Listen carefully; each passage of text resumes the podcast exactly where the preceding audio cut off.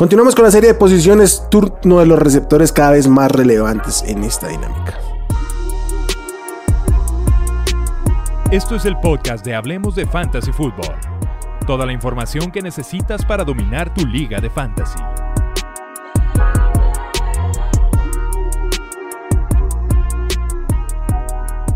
¿Qué tal amigos? Bienvenidos al podcast de Hablemos de Fantasy Football. Los saluda Wilmar y como siempre es un placer y un gusto venir a hablar de fantasy, venir a hablar de receptores. Me fascina hablar de receptores y me fascina estar acompañado como siempre por mi compañero y amigo Nazario Asad. Pollo, ¿cómo estás? ¿Cómo te ha ido? ¿Qué tal Will? ¿Cómo estás? Un gusto. Pues ya cada vez con la temporada más encima, entonces se va viniendo todos los partidos de pretemporada, ver qué receptores empiezan a asomarse por debajo del radar, cuáles están en buenas situaciones y cuáles no, y va a haber mucha carnita para desglosar aquí.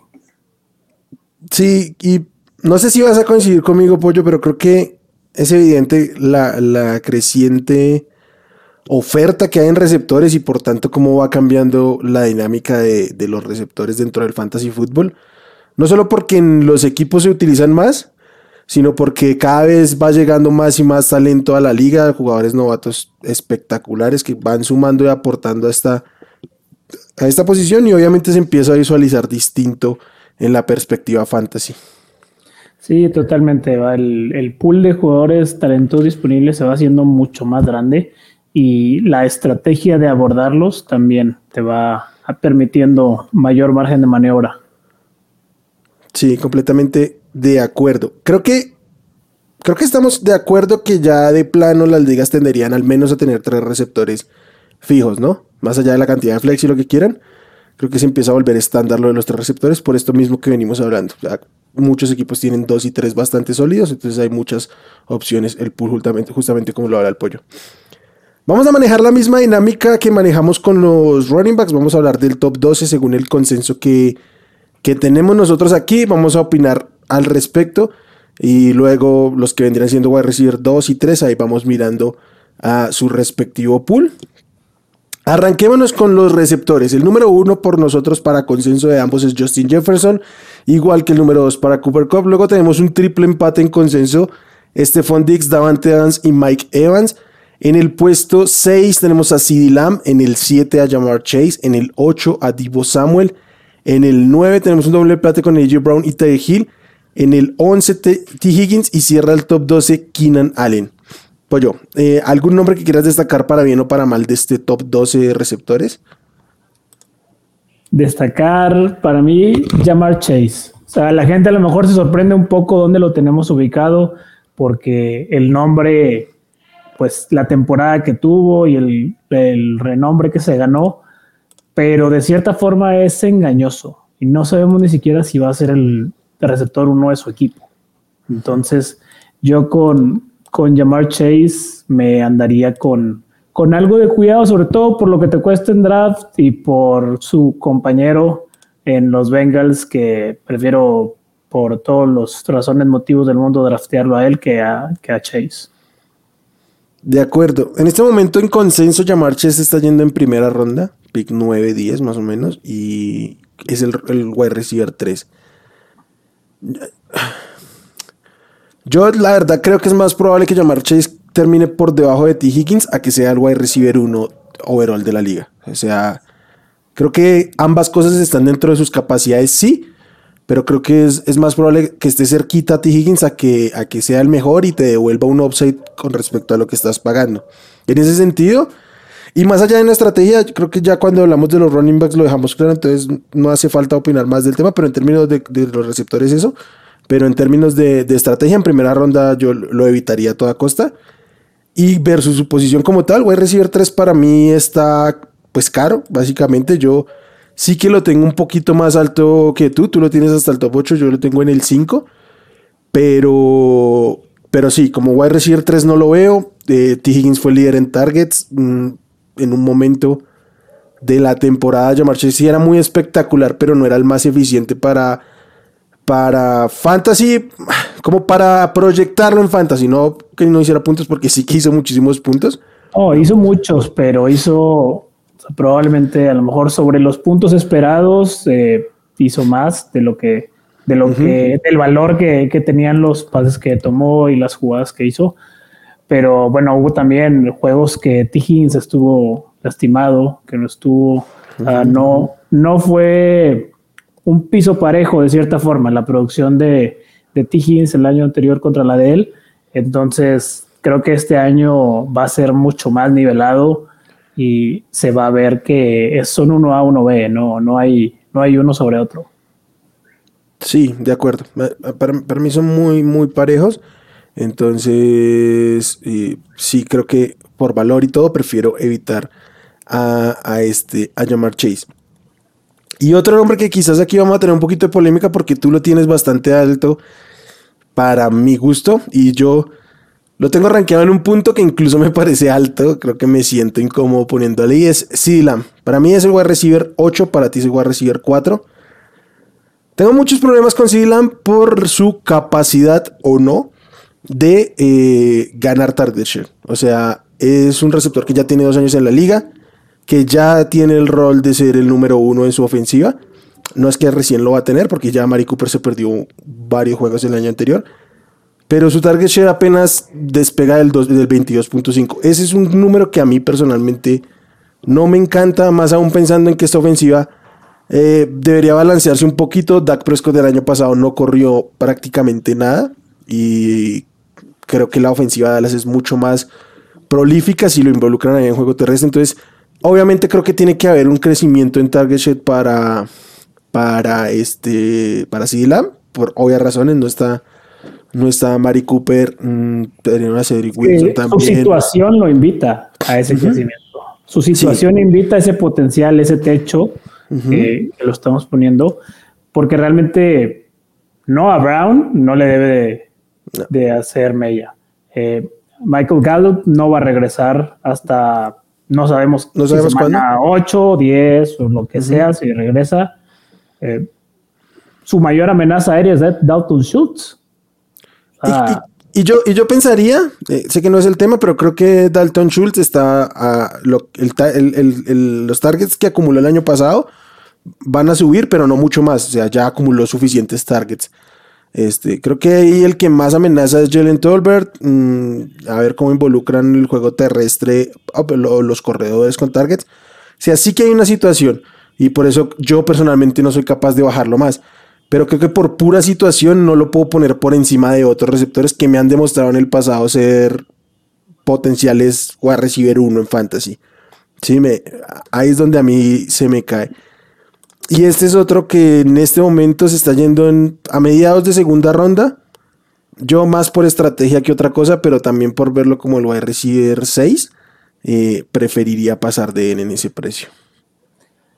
Ahí mediados finales de segunda no le hago tan el feo. Obviamente mi ideal sería llevármelo a principios de tercera, pero, pero dependiendo, bueno, ya la, el rumbo de tu draft y la construcción de, tu equipo, si es el primer, o sea, que sea el, receptor uno de mi equipo, estoy encantado. Ok, yo, yo sí, la verdad, estoy un poquito, entiendo la situación, entiendo el, potencial que hay, igual era es un tipo que como prospecto era súper talentosísimo y sí que ha demostrado cosas en la liga, pero en lo personal pues está lejos de lo que prometía y no ha terminado de escollar, entonces vamos a ver cómo, cómo pinta la cosa para él.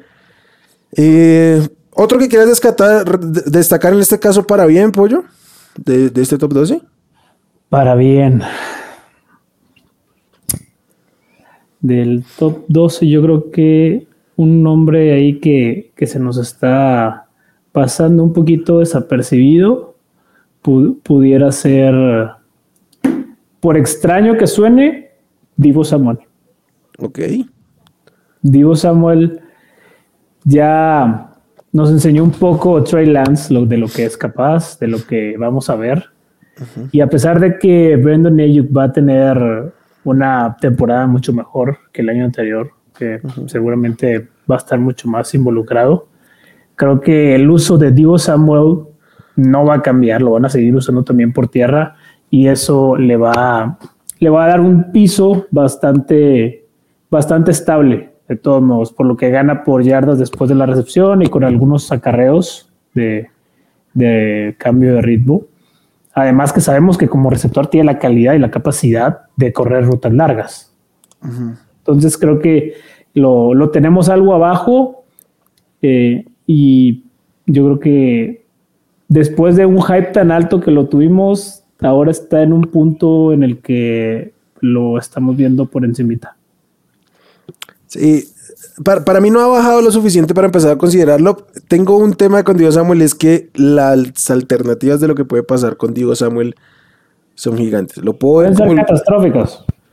Sí, lo puedo ver como el mejor receptor en fantasy del año. O sea, sin problema me imagino ese escenario en donde lo utilicen como receptor tanto como lo hicieron el año anterior en, en la primera parte de la temporada, que la gente piensa mucho en Divo corriendo y la verdad es que fue muy buen receptor cuando se dedicó exclusivamente a ese receptor.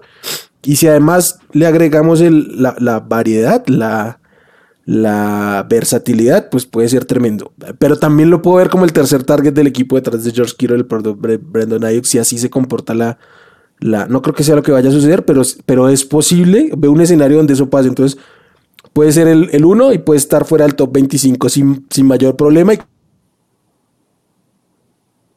Creo que todos podemos ver esos escenarios. Entonces, en donde está, creo que ya lo empiezo a comprar por un tema de talento, por un tema de disfrutar ver jugar a un jugador cuando estoy jugando fantasy. Pero me encantaría encontrarlo más que nada en tercera ronda. Ahí, si es que ya no lo, no lo dejo pasar. Y el otro nombre que yo quiero destacar para bien es el de Mike Evans. Nosotros lo tenemos empatado en el top 3, en, estos empatados en el 3 de, receptores. Es un tipo talentosísimo, asociado a una ofensiva súper explosiva y un coreback, un coreback espectacular que además, eh, pues perdió el volumen que, tenía eh, eh, Antonio Brown. Rob Gronkowski de momento está retirado. Chris Godwin aparece por ahí entrenando, pero yo personalmente creo que no va a empezar jugando la, temporada. Simplemente no lo han registrado como POP, pero, pero yo no lo veo jugando el principio de temporada. A ver cuántos juegos, pero sí que va a haber unos. Y con o sin eh, Chris Godwin, el volumen de Evans está ahí. Y yo sé que está Russell Gage, yo sé que está Julio, pero por mucho es el arma ofensiva más importante de este juego aéreo. Sí, no, sin duda, sin duda. Mike Evans no lo mencioné yo porque, bueno, los dos lo tenemos bastante alto. Entonces, el nivel de confianza que tenemos en él, pues habla, habla bastante de que lo tengamos como, como top 3 de, de nuestro consenso. Entonces, sí, es, es pues nunca hay una apuesta segura, pero Mike Evans es una apuesta segura para este año. Mike Evans en tercera ronda es una apuesta segura. básicamente sí. O sea, en, segunda, si lo encuentran en, si lo van a tomar en segunda, chance y no. Pero el piso de Mike Evans es un top que te gusta. 12, 15, piso, puro piso. Tranquilo. Y de ahí para adelante todo lo que, lo que él bien pueda ganar. Entonces en este momento está siendo seleccionado apenas empezando la tercera ronda eh, wide receiver 9, yo creo que casi que se está comprando en valor, mm, fuera de todo el upside que puede tener. Entonces creo que no hay, casi que no hay pierde con Mike Evans. Mm, venga, vamos al uh, top 24, o sea, los siguientes 12 receptores que empiezan con Dionte Johnson en nuestro consenso, DJ Moore el 14, va a recibir 14. Michael Pittman 15, Jalen Ward 16, tenemos empatados a McLaurin y a Brandon Cooks. DK Metcalf, Cortland Sutton, Marquis Brown, eh, Michael Thomas, Darren Mooney y Rashad Bateman cierra el top 24. Pollo, eh, tengo que preguntarlo aquí con nombre propio. Cortland Sutton estuvo a recibir 17.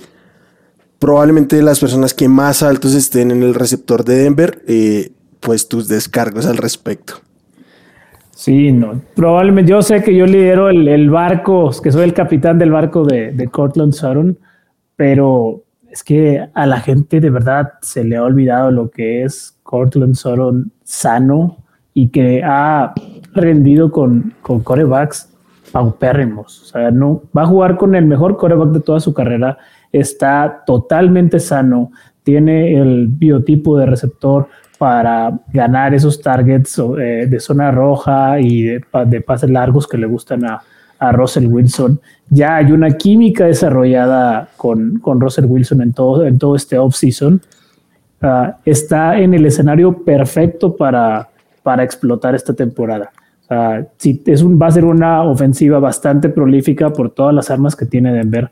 Va, va a ser, va a haber puntos constantes. Está en, en, una situación en la que tiene, tiene que tener éxito. O sea, veo otros, otros que mencionaste que están en, ese rango, como, como Dickie, Metcalf, por ejemplo, que está en una situación encharcadísima. No, no hay forma, no hay universo en el que yo pueda preferir a, a Metcalf que a Cortland Sutton. El mismo, mira, hasta Terry McLaurin, que es un gran receptor y que, que va a tener su mejor coreback también, pero es Carson Wentz y son los Commanders y no es una ofensiva prolífica. O sea, en ese rango de receptores, eh, para mí Cortland Sutton tiene todos los, todo el potencial para no solo ser 17, o sea, para poder terminar la temporada en el top 12. Yo ahí es donde no la logro comprar. Con el tema, con la lesión de Tim Patrick, eh, compré un poquito más a Cortland Sutton. Yo también creo que va a ser el receptor 1 de Denver. Sé que hay opiniones divididas al respecto. Yo lo que creo es que este top 17, top 15, casi que es el techo de Cortland Sutton por la cantidad de armas ofensivas que hay en Denver, por la cantidad de, bocas que alimentar, no solo en el juego aéreo, sino también en el juego terrestre, porque por más que tengas a Russell Wilson y obviamente le vas a soltar el brazo, pues no vas a desaprovechar un, un tándem de corredores que probablemente es top 3, 4 de la liga. O sea, obviamente le van a tener que dar sustancialmente la bola a los corredores. Entonces, entre tanto eso, creo que la diferencia con, principalmente con Jerry Judy, que es el otro receptor ahí, eh, no da para, para que se distancien tanto. O sea, creo que ambos van a ser prolíficos, creo que ambos van a ser wide receiver 2, creo que ambos están incluso a buen precio, pero su upside es limitado. O sea, yo... Pero bueno, tú hablas de que va a ser un wide receiver 2, pero va a ser un wide receiver 2 alto. Mm. ¿O no lo ves ni así? Sí, o sea, por eso, pero un wide receiver 2 alto, top 15, para mí es su techo. O sea, que es casi donde lo tienes rankeado. O sea, si para mí eh, lo, lo ranqueo. Yo, dónde lo ranquees? Déjame Yo creo que lo tengo en su piso. Para mí el piso va a ser. No, yo no veo, no veo manera. O sea, en piso 17 no, no hay manera. O sea, yo lo tengo en el 24. Creo que se está yendo por esa 25, una cosa así. Sí, sí. Creo, creo que está bien pero no veo, no veo, yo personalmente no veo un escenario donde ningún sanos, ambos, eh, un receptor de, Denver termine en el top 12. O sea, no, no me alcanza los números, las proyecciones para eso. Sé que, que Russell Wilson con, con, Metcalf y aún en una ofensiva eh, corredora, eh, pues se metían en esos rangos. Metcalf y Lockett. Y Lockett. pero pues aquí además está Ogwebuna, está KJ Hamler. Hay una profundidad muy distinta a la que ha tenido Russell en, Seattle. Y no es el Russell Wilson de hace dos o tres años que explotaba de manera distinta el brazo. O sea, es un tipo casi de la élite de los Corax, pero, pero no creo que en términos de puntos fantasy haya tanto por repartir en Denver como para que alguien se, ni, y, o, que se diferencie lo suficiente en wide receiver del otro wide receiver para que alguien termine en el top 2. Entonces creo que ambos están bien, pero lo que no veo es tanto upside como tú le ves. Básicamente ese es, el, ese es mi tema. Válido, válido. Venga, venga. Eh. Ahora, ahora háblame de tu de DJ Moore. DJ Moore, que para mí. Pasan los años y los años y los años y tu muchacho ahora parece que es la buena. Mira, si hay un tipo eh, al que compras como, como wide receiver 17, 18 y literalmente ese es su piso y nunca va a estar por debajo de eso, es DJ Moore. O sea, el tipo es el wide receiver 18 prácticamente cada temporada y solo tiene 4 touchdowns eh, año a año. Hay una mejora de coreback que yo creo que se sobredimensiona un poco, pero sí que la hay. O sea, sí, para mí es bastante mejor eh, Baker Mayfield que Sam Darnold, pero en puntos fantasy creo que se sobrereacciona la cantidad de puntos que van a aportar. Y más aún desconociendo que el año pasado no estuvo eh, Christian McCaffrey durante un buen rato.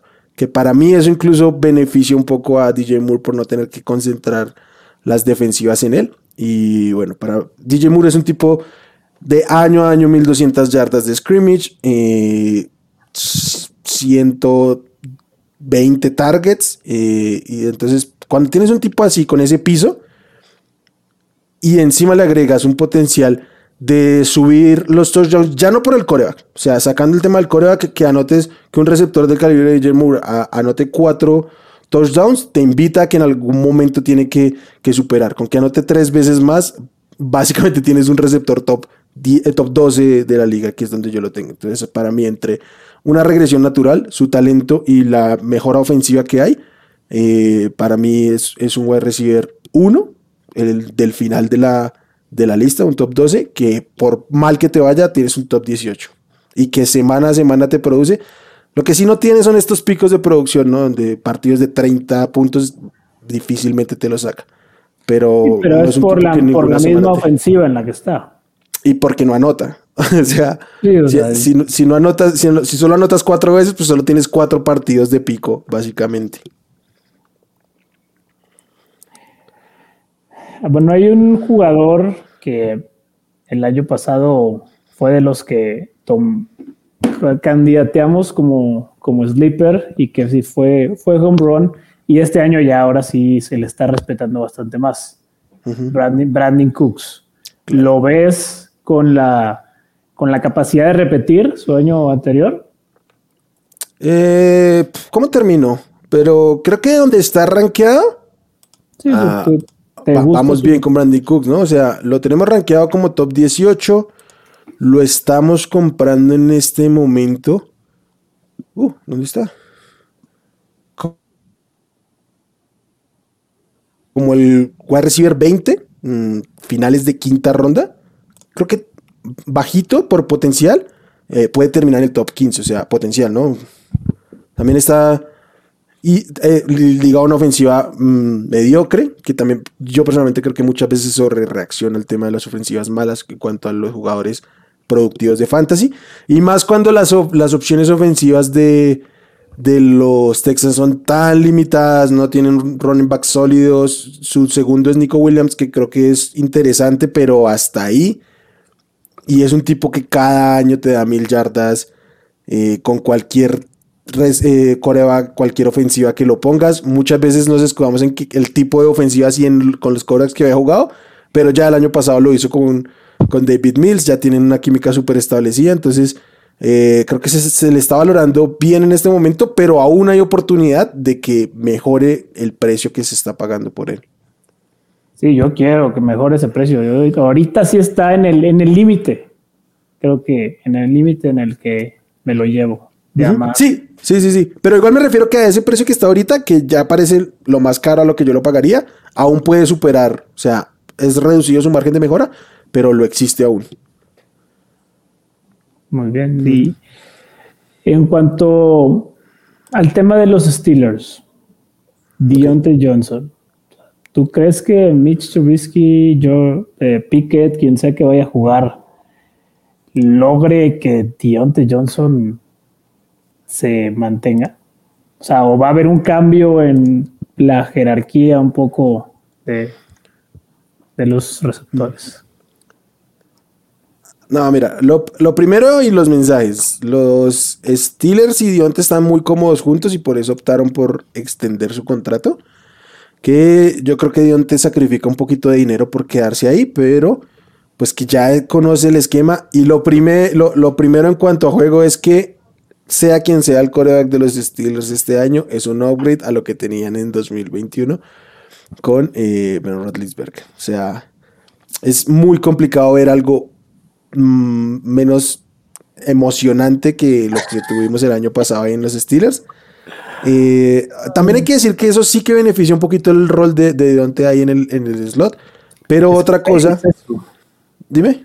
O sea, es eso. O sea, tan, las limitaciones de Rotlisberger lo beneficiaron, de cierta forma. A él y a Nagy. Y a Nagy. Pero entonces. Ahora un coreback con brazo más potente abre también el abanico de jugadas para jugadas explosivas y los tanto Chase Claypool, George Pickens y los demás que van a estar ahí. Sí, eso sí, pero lo primero es que Matt Canada sigue ahí, entonces yo creo que el esquema realmente no va a cambiar lo suficiente. Y segundo es que sea quien sea el coreback, si bien es un upgrade a, a Rodisberger, pues tampoco es un Goslinger con el cual vas a soltar el brazo y a buscar a Pickens en largo constantemente. No, obviamente el rol se va a mantener y yo espero un, una disminución significativa en el volumen aéreo de Najee Harris. ¿Quiénes son los que se van a beneficiar con eso? Pues obviamente Dionte por jugar en el slot y Pat Freyermuth por jugar como tight end, más que los, que los que juegan por fuera. Entonces, eh, por eso creo que se mantiene su rol. Creo que al menos por este año, yo creo que para el otro año ya podríamos ver algo distinto eh, de perspectiva con Deontay, con otro año de desarrollo de Pickens, quien a mí personalmente me gusta mucho como talento.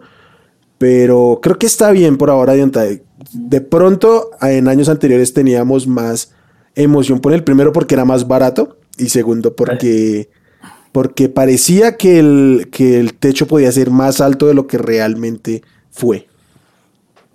De acuerdo. Venga, y hay un caso aquí puntual, casi que cerrando el top 24, del cual me gustaría hablar, y es el de Michael Thomas. ¿Qué esperas de Michael Thomas? Eh, lo que sea, lo que sea que esperes de él.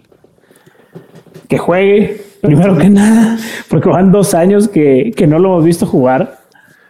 Eh, vemos videos de entrenamientos y todo, pero bueno, sabemos que al final del día eso no, no se va a traducir necesariamente en los partidos. Eh, la, el tener defensivos golpeándote y este no es lo mismo que es hacer un, drill de, correr y cortar sin, sin nadie que te, que te esté molestando. Eh, mm, si juega, pues sí creo que, que ya no es el receptor élite en cuanto a fantasy, pero debería estar dentro del top 24 por, por competencia ofensiva, por el coreback que va a estar ahí, por situación del equipo, pero no más que eso. O sea, creo que eso sería su techo, hasta de cierta forma. Ese 20 que lo tenemos, ese 2, 2 bajo. Uf, bueno, no, yo ahí no, no puedo concordar. O sea, yo lo tengo rankeado como el 24, creo, muy en el borde, pero más por la incertidumbre. Pero creo que el upside no va a ser el upside de ser un tipo de 185 targets y 140 recepciones como lo supo ser, ni ser el wide receiver 1, ni probablemente ser un top 8, de ninguna manera. Pero superar con creces, ser un top 24, top 20, creo que por talento, por, por ofensiva, por equipo, por lo que quieras, eh, sí que tiene la oportunidad. Eh, este equipo de los... Después de dos años sin jugar, con esta ofensiva, con esta situación de equipo, no sé. Eh, yo creo que sí, porque además este es un equipo que beneficia mucho el rol de, Michael Thomas, de correr slants, básicamente. Que no es lo único que hace, pero lo que mejor hace. Y ya hizo un montón de videos donde la gente lo critica porque se ve lento. Michael Thomas nunca ha sido un tipo rápido, nunca ha sido un tipo rápido. Lo que más beneficia a Michael Thomas es su capacidad para generar separación eh, ya, de inmediato por, por su corrido de rutas y el tipo de rutas que corre. Eso lo que le hace es ganar volumen, volumen, volumen, y creo que lo puede hacer. Este equipo, aunque cambió de coreback, eh, o sea, básicamente nos acordamos de Michael Thomas con Drew Brees, eh, no, no con James, pero se mantuvo el, estilo, no fue el de soltarle el, brazo, el brazo a James y que hiciera sus locuras. Entonces creo que sigue beneficiando a el estilo de Michael Thomas y yo creo que tiene el talento suficiente. Yo sé que dos años, año y medio que se ha perdido es complicado. Eh, y sobre todo a este nivel de la liga. Pero eh, a mí personalmente me encanta jugar el fantasy para ganarlo. Entonces, arriesgar por un tipo como este me parece la jugada correcta. Y creo que tiene oportunidad de techo. No estoy diciendo que lo vaya a hacer. Creo que es un escenario que puede pasar de ser un top 12 de la liga si todo vuelve en, en las mejores condiciones posibles. Que no son las mejores condiciones de hace dos años, pero creo que hay una oportunidad ahí. Está bien, es válido. Si estás, este, estás más alto que yo ahí con el techo, pero, pero está bien. Es, tampoco te voy a decir que estás loco. Ok, y el último nombre, es que hablamos mucho de esto, pero hay muchos de cuadras, es el de Rashad Bateman, que es el último que está aquí en nuestro consenso. Pero me parece importante hablarlo porque Rashad Bateman en este momento está siendo seleccionado como el wide receiver 36 en el pick 86 de los drafts de Fantasy Football. Justo te iba a decir, creo que lo tenemos mucho más alto que todos los demás. qué bueno que lo mencionas, es el caso. Y creo que todos los demás están dormidos. O sea, ese consenso tan bajo en el que está, para el talento que tiene, para la ofensiva en la que está, Rashad Bateman debe de, reventar. O sea, al final del día, sí, Mark Andrews no, no creo que tenga la misma cantidad de touchdowns que el año pasado. Rashad Bateman ya tuvo su periodo de, de ajuste a la liga ya se fue Marquise Brown, eh, ya está, está planito todo el terreno para que, para que pueda tener éxito en, esta temporada. Entonces creo que es una ganga total el precio en el que está ahorita. O sea, si lo, si lo toman en esa ronda en, sus ligas, eh, sí o sí se pueden hasta adelantar una ronda y de todos modos está bien el precio. No, venga, a ver, este, es que en ese momento Rashad Bateman está en ronda 8. Si usted no liga conmigo, es probable que tengan que tomarlo en ronda 5 si es que lo quieren, porque yo creo que su ADP no tiene ningún sentido, pero absolutamente ningún sentido. Y hay un tema aquí, es que ni siquiera es, ni siquiera es un tema de analistas. Creo que la generalidad de los analistas están altos con, con, con Rashad Bateman, pero eh, la comunidad que juega fantasy, los, no lo está. No lo está. Y yo tengo mis teorías. Y no lo está porque hay un, hay un sesgo de, de reciente del año pasado de los, de los Ravens. De cierta forma. Y que la mar y que si pasa y no pasa. Y que no ha tenido algún receptor prolífico. hay mucho escepticismo.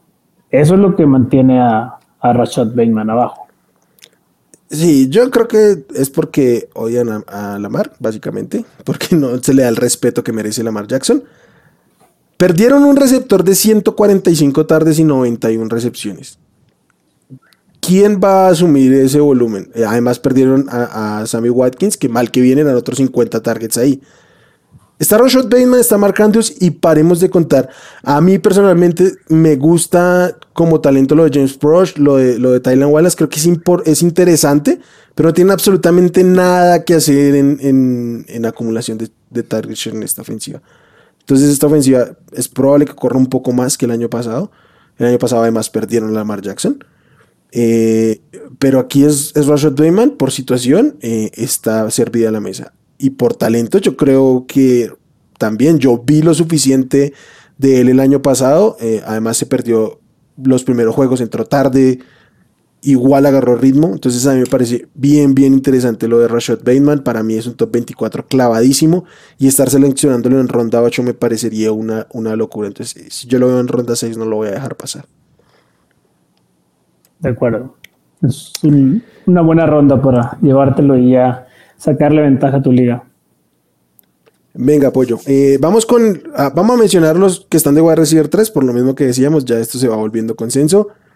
Amari Cooper, Mike Williams, Allen Robinson, Jerry Judy, Chris Godwin, Elijah Moore, Juju Smith Schuster, Drake London, DeAndre Hopkins, Tyler Lockett, Devonta Smith, Brandon Ayuk. Brandon Ayuk, ahí cerramos el top 36. Sobre todo, Pollo, ¿quién crees que aquí tiene el mayor potencial para superar su, su ADP.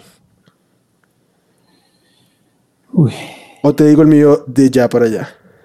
A ver, empieza tú y yo te digo el mío. Allen Robinson como wide receiver 27 me parece un muy buen momento para rankearlo y está siendo seleccionado justo como wide receiver 27. Yo sé que la gente, eh, hay mucha gente hiper emocionada con lo que hizo Cooper Cup el año anterior. No hay ni pizca de posibilidad de que eso se repita. Así termine Cooper Cup como el wide receiver 1 overall, lo que quieras. No va a terminar con la cantidad de puntos fantasy, de recepciones, de yardas, de touchdowns que tuvo el año anterior. No hay. O sea, es, ilógico y yo me la juego a que eso no va a pasar. Ahora, Allen Robinson es un upgrade a cualquier tipo de competencia que tuvo por targets Cooper Cup en cualquier momento de la temporada. Llámese como se llame y eso incluye a Odell Beckham Jr. y a Robert Woods en, su principio de temporada. Situación, otro que va a jugar con el mejor coreback de su carrera, en este caso creo que por bastante, como en el caso de, de Un tipo que ha demostrado ser capaz de top 3 en targets de la liga, tipo talentosísimo y que hasta el año pasado, mientras le lanzaron la bola, dijimos a Allen Robinson es a prueba de coreback. Y ahora viene todo el upgrade. Estoy de acuerdo. Eh, el motivo por que yo no lo dije fue porque, bueno, sé que lo va a pasar, pero no sé si lo va a pasar por tanto su ADP. Creo que de estos, el que más está haciendo, porque creo que nosotros estamos altos con él y el, y el consenso probablemente esté también mucho más abajo, es Brandon Ayuk. Todos los que hablan de San Francisco es Divo, Kiro, Divo, Kiro, Elaya. A todos eh, tienen en la mente que Brandon Ayuk, el, el año pasado que estuvo en la perrera de Kyle Shanahan, que bueno, por con Jimmy G no hubo tanta forma que explotara. Entonces, están obviando, eh, olvidando el cambio de, situación. Ya vimos a Trey Lance lanzar bombas por todos lados contra Green Bay. Eh, ya vimos el tipo de, de coreback que es. Entonces creo que Brandon Ayuk también de cierta forma se aterrizó un poco dentro de lo que sea que haya hecho con Shanahan, que lo, que lo tuvo castigado un rato. Eh, creo que él puede subir bastante las expectativas, porque vaya, incluso terminando donde lo tenemos nosotros, creo que acabaría bastante más alto de lo que está con respecto a la comunidad. Pues unos 3, 4 puestos más arriba, creo, pero mm. entiendo porque eh, casi que lo rankeamos como en un promedio, diría yo. Eh, entonces es un poquito más alto con él. Para, yo lo dejé un poquito afuera del, del top 36, pero mm, lo que decíamos ahorita de Divo para mí es súper claro. Si, bien yo veo un escenario donde Divo pueda ser el 1, creo que es lo menos probable que eso pase. Creo que van a estar sustancialmente más cerca de lo que de lo que creemos. Y pues está el upside de tener un coreback que lance largo distinto a lo que tenía en el año anterior. Eh, yo, yo estoy de acuerdo. Pero yo personalmente tengo otro nombre aquí y es ya un tipo súper consentido por este hombre y es Tyler Lockett. Para mí Tyler Lockett está siendo seleccionado como... Ah, perdón. Tyler Lockett. Wide receiver 39. Para mí eso no tiene ningún sentido. Que Tyler Lockett esté fuera del wide receiver 3 es ridículo. El año pasado, mientras estuvo con Gino Smith, fue el wide receiver 29. Y para mí ese es su piso. Ser un, top 30, básicamente. Yo lo tengo arrancado fuera del top 30. Pero ahí está. Y a mí lo que siempre me ha encantado de Tyler Rocket es esta capacidad de ganarte partidos. Es un, un tipo que como nadie se puede mandar un partido de 40 puntos y ganarte el juego. Contrario a lo que la gente cree que cuando tiene un juego de 5 puntos te hace perder, no. O sea, la, diferencia con el promedio hacia abajo no es tan significativa como cuando lo hace hacia arriba. Entonces, a mí siempre me ha encantado perseguir esa volatilidad de Tyler Lockett. Tuve un draft en el que me lo llevé como el wide receiver 47 y fui inmensamente feliz. Creo que de todos los drafts que he tenido de, de redraft, que los, los tempraneros, me lo han dejado caer porque todo el mundo está mucho más bajo que él y supongo que quienes nos escuchen desde antes saben el aprecio que tengo por, por Tyler Lockett y su valor en fantasy. Entonces sí me lo ando llevando por donde puedo. Sí, no, es que bueno, está a precio regalado, realmente no hay, no hay forma en la que a ese precio digas, no, no lo quiero o busco otra cosa, porque realmente... Yo lo veo quedando arriba de DK Metcalf, empezando por ahí. Ok. O sea, DK Metcalf creo que va a ser uno de los de las decepciones del año en general en fantasy football. Creo que es de los que menos va a corresponder a su a su ADP. Y yo, yo veo a, a Tyler Lockett terminando como el receptor uno de, de Seattle. a, mí, a, mí, me gusta ese escenario también. Eh, no, no puedo garantizar que que suceda, como no podemos garantizar cualquier cosa, pero eh, sí veo bastante plausible que eso suceda, porque además siempre he creído que Taylor Rocker tiene un punto más de talento que Kenneth Metcalf, entonces vamos a ver qué tal. Y hay un tema que la gente eh, omite un poco por el hecho de que Drew Locke es un mal coreback. Eh, eso lo tenemos súper claro. Pero Drew, Drew Locke en el campo es el tipo que más largo lanza. Eh, no, no que más largo en términos de distancia, sino que más veces lanza el largo. Y Tyler Lockett. eh, Alguna ha- la va a agarrar. Sí, ha vivido de, de quemar a los safeties, corriendo desde el slot y quemando a los safeties. Es, es su rol y va a tener juegos donde te marque un touchdown de 60 yardas sin problema, más allá de que sea un desastre de juego de Drew Lock. O sea, muchas veces asociamos Sí, sí, puede tirar cuatro intercepciones y como que te lo que te hacer 22 Mm, puntos. sí. O sea, O sea, finalmente sí, el estilo, no el talento. El estilo de Drew Lock favorece el estilo, y aquí sí el talento de Tyler Lockett. de acuerdo, de acuerdo. Venga, Pollo, salimos de los top 36 que son en general los más utilizables semana a semana. Déjanos un par de nombrecitos por ahí más profundos que tengas fuera de este top 36 que recomendar para ir cerrando este episodio. Dos del top, mira, en particular, yo me iría con, lo hemos platicado que está muy despreciado, es el tiburón, DJ Shark. DJ Shark eh, está muy castigado, creo que lo tenemos casi rondando el top 60. O sea, no es tampoco nada del otro mundo en lo que lo tenemos. Y al final del día está teniendo un gran campo de entrenamiento, está teniendo eh, bastante buena química con, con Jared Goff. Jameson Williams no va a iniciar la temporada. Eh, vaya, no, que no nos sorprenda si, a pesar de las armas que hay en Detroit de, de Hawkinson, Swift, del mismo Amon Ra, al final del día son, son perfiles distintos a Chark y creo que Chark sí puede hacerse de, del rol de receptor uno del equipo sin, sin, tanto, sin tanto problema y dar partidos bastante decentes como receptor 3. Sí, hay un tema aquí y es que entre todas las opciones ofensivas de, de Detroit, que tal vez para lo que es Detroit son demasiadas, solo para mí solo hay un jugador que tiene un perfil de wide receiver alfa y es DJ Shark. Esto incluye a Jameson Williams de momento, eh, porque pues el perfil de alfa no tiene. Puede ser talentosísimo lo que quieran, pero no lo es. Eso te asegura un rol en una ofensiva las ofensivas tienen un alfa, sea bueno sea malo, ahí está. Y para mí es claro que va a ser DJ Shark.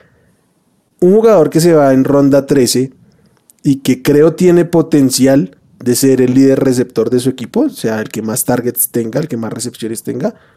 Sé que es difícil porque básicamente podemos decir lo mismo de TJ Hawkinson, podemos decir lo mismo de, de Amor Razan Brown o incluso de Andrew Swift, todos tienen el potencial.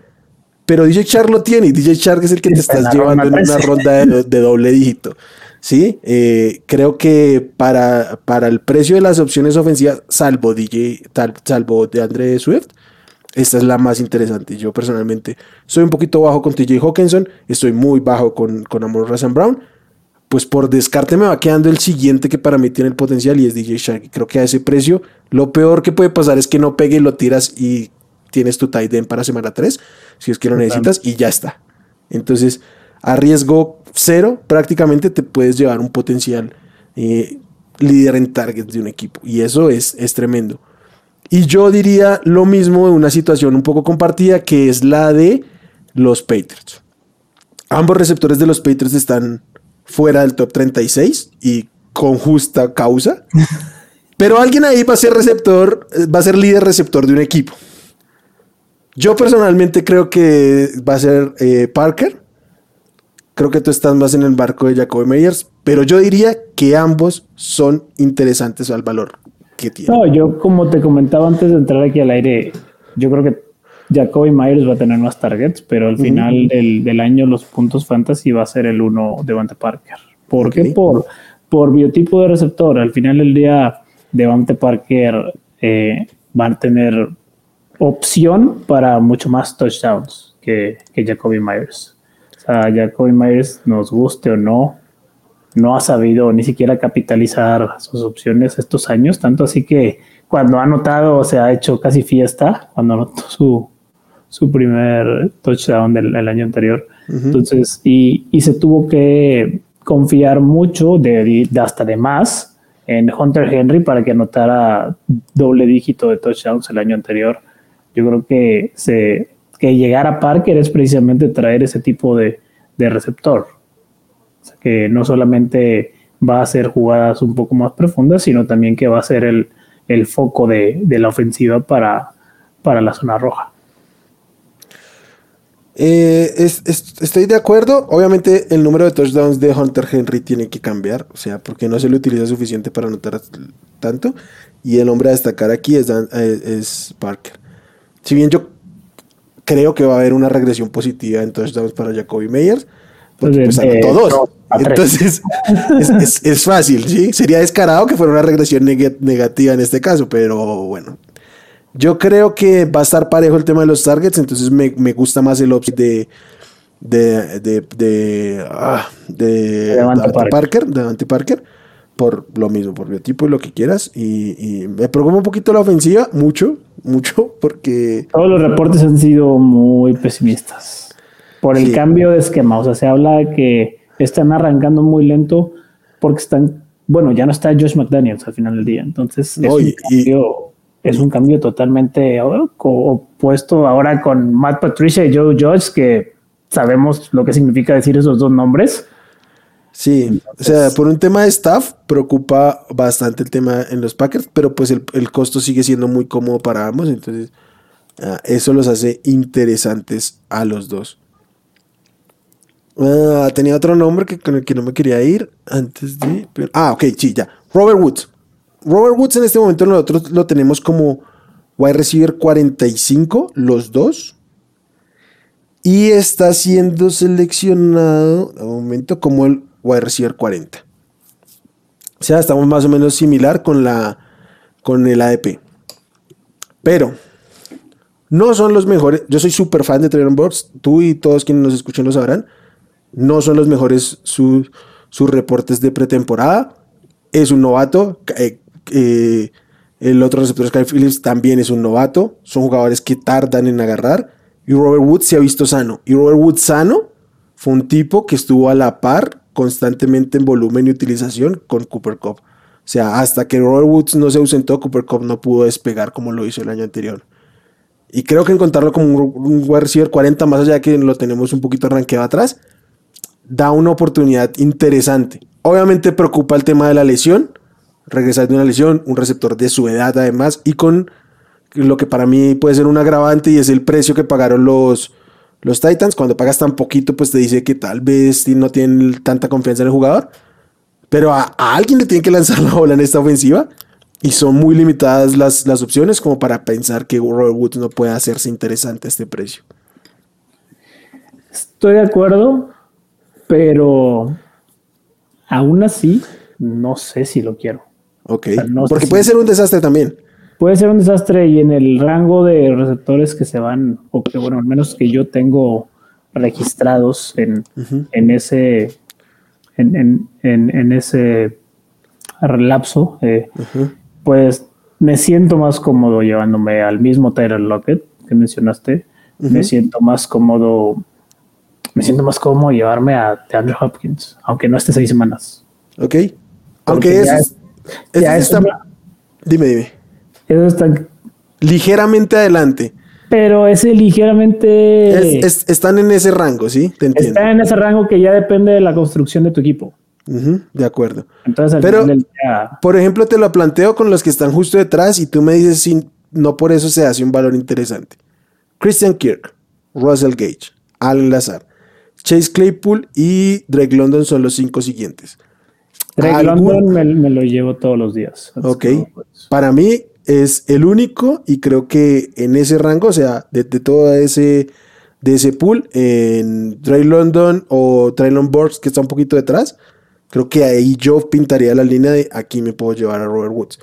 Pero de ahí para atrás, yo por encima de Kirk, por encima de Lazar, con to todos los días y dos veces el domingo, de Gage, de, de, Tony, de ahí para atrás, yo ya no veo receptores. Entonces, si estoy buscando un receptor a ese, a ese costo, y ya solo quedan ellos, de acuerdo.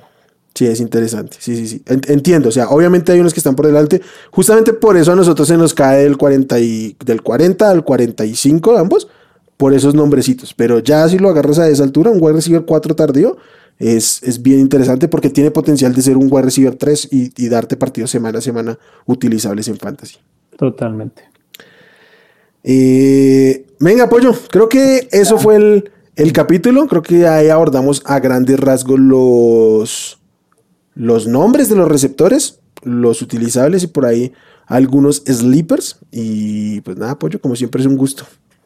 Gustazo, Will. Ya, ya solo nos queda la posición más tormentosa de, del fantasy fútbol, que son los Tyrants, que los tenemos hablando en el siguiente programa. Ahí sí creo que nos vamos a quebrar la cabeza hasta para los 12. Sí, va a estar bueno. Sí, nos queda ahorita, después de este episodio, vamos a hacer el de Titans. Eh, a ver qué tanto material hay. Y avisamos de una vez para que la gente esté pendiente. Vamos a tener un mock en vivo donde nos va a acompañar Chuy. Eh, antes de, de, empezar, seguramente va a ser la, la próxima semana, la semana del 22, 23. Entonces, por ahí para que estén pendientes del, del Twitch. Y si no, igual aquí vamos a estar. Uh, nada, gente, como siempre es un gusto venir a hablar y dejar nuestros pobres conocimientos sobre fantasy aquí. Ya saben, los que estén aquí en YouTube nos dejan por aquí sus comentarios, que el pollo muy feliz va a estar este, leyéndolos. Eh, activen sus notificaciones para que lleguen las notificaciones justamente de este y el otro podcast. Los que nos escuchen en, en, en Spotify y demás plataformas de audio, ya saben, nos encuentran también en redes como arroba Hablemos Fantasy en Twitter y Hablemos de Fantasy Fútbol en Facebook. Eh, la página del proyecto es hablemosdefutbol.com, donde por fin están mis rankings. Gracias, Chuy, por ser tan ágil. y pues ahí los pueden revisar. Vamos a cuadrar los del pollo también. Y pues nada, gente, dejen por ahí sus likes y todo el tema. Chao. Gracias por escuchar el podcast de Hablemos de Fantasy Football. Para más, no olvides seguirnos en redes sociales y visitar hablemosdefutbol.com.